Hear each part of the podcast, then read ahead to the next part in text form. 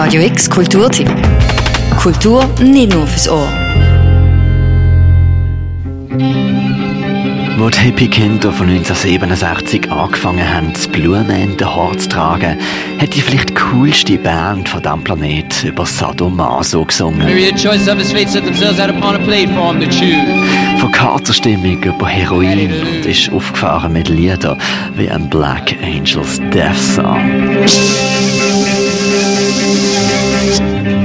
New Yorker Band The Velvet Underground sind mit ihrem Debütalbum und ihrem kaputtigen Sound nicht für schwache Nerven gesehen.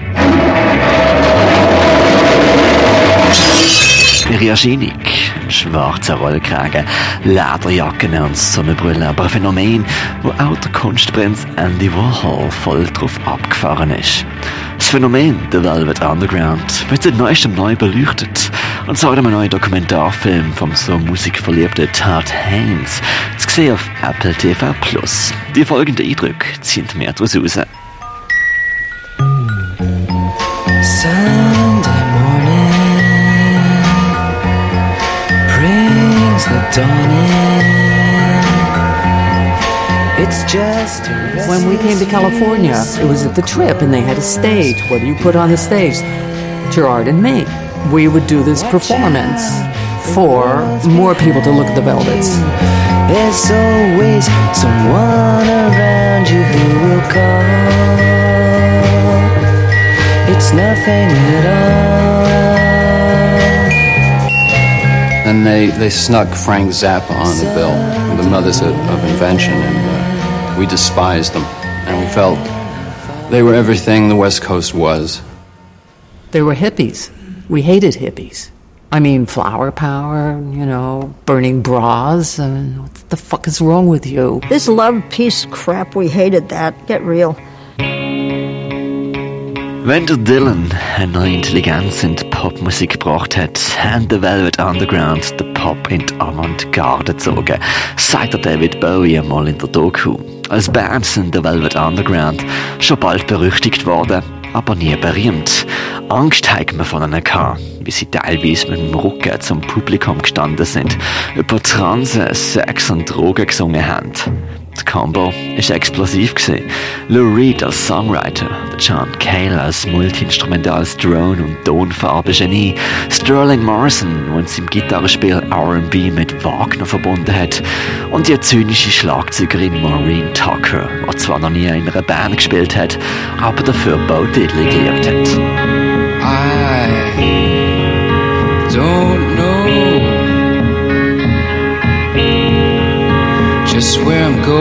Und natürlich Nico, das deutsche Model, das immer eigene Texte geschrieben hat, aber immer gemacht hat, was der Lehrer gesagt hat.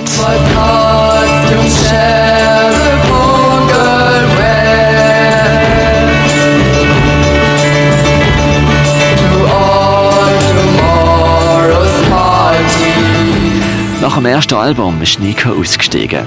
Nach dem zweiten der John Cale. Und noch kurz bevor das vierte rausgekommen ist, ist auch der Lou Reed aus der eigenen Band austreten. Erfolg haben sie zwischen 1964 bis 70 nie gehabt, aber geworden sind sie eine den mythologisiertesten Bands ever. When I was in college, I was very influenced by Ginsberg, Howe, Kaddish, Burroughs' Naked Lunch, Hubert Selby Jr., Last Exit to Brooklyn. I thought that's what I want to do, except with a drum and guitar. Der New Yorker Szene bekannt worden sind sie als Hausband von der Andy Warhol Factory. Durch ihn haben sie sich eine Narrenfreiheit erspielt, auch im Recording Studio. Überhaupt ist Kunst überall gesehen. The Velvet Underground eine Main Attraction. Der Melting Pot an Kunst wird auch im Film abgeführt. the famous idiom of Brian Eno's that everybody, there were, you know, only 5,000 people bought the record, but everyone who did started a band. You under, I understand that when I under, when I started to excavate their story because they were the product of such a cross current of cultural and creative ideas and a, and a contagion about wanting to ask questions about conventions about art and music and film that was spreading throughout this city. Ähm, Todd Haynes sein Dokumentarfilm The Velvet Underground ist eine filmische Collage an kulturellen Referenzen von den späten 60er und frühen 70er Jahren in New York. Weil es nur wenige Aufnahmen von der Band selber gibt, hat er sich aus einer ausführlichen Palette an Archivmaterial bedient, wo von ihm und seinen beiden Archive Producers vorsondiert worden ist. Die warme, weiche und körnige Ästhetik der Bilder wird durch die Verwendung von alten Linsen und nachträglichem Effekt, dem sogenannten Graining, erzeugt. So entsprechen auch die digital produzierten Aufnahmen, namentlich die Interviews, dem nostalgisch gefärbten Gesamtkonzept vom Film. For the most part, people who came to the factory came because the cameras were running.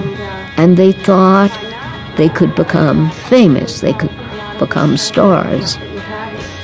Some ideal of female beauty. And if you didn't measure up, and whoever could measure up, um, that was very, very damaging. Imperious Severin, Severin, oh waits you. In der Gegenüberstellung von Bildsequenzen durch Splitscreens und der Überlagerung von diversen Archivaufnahmen, kombiniert mit der Stimme der ZeitgenossInnen von Velvet Underground, gelingt dem Todd Haynes eine Hommage an das avantgardistische Kunstschaffen in New York rund um die Band. Nicht zufällig wird am Ende vom Film am 2019 verstorbenen Filmemacher und Gründer von der Anthology Film Archives, vermutlich eine der Primärquellen von Haynes, Jonas Meekes erinnert, wo für den Experimentalfilm das verkörpert, was der Andy Warhol für Pop Art oder der Velvet Underground für die Rockmusik sind.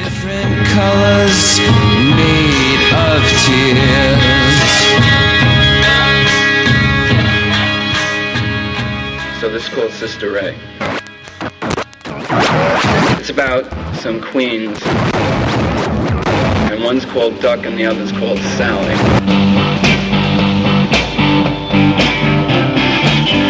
The Velvet Underground heisst die neue Doku vom Todd Haynes, was seit rund einer Woche auf Apple TV Plus streambar ist. Fans stehen hier zwei Stunden lang unter Strom, weil die Musik, die Bilder, der New Yorker Mikrokosmos rund um die Factory halt so endlos faszinierend ist. Abgesehen von den neuen Archivbildern erfahren Fans allerdings wenig Neues. Für alle anderen ist es ein cooler Einstieg in eine Soundwelt, die pionierhaft war und bis heute reinhaut.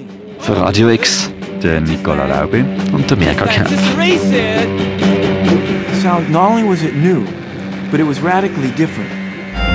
Radio X Kulturtipp. Jeden Tag mehr. Kontrast.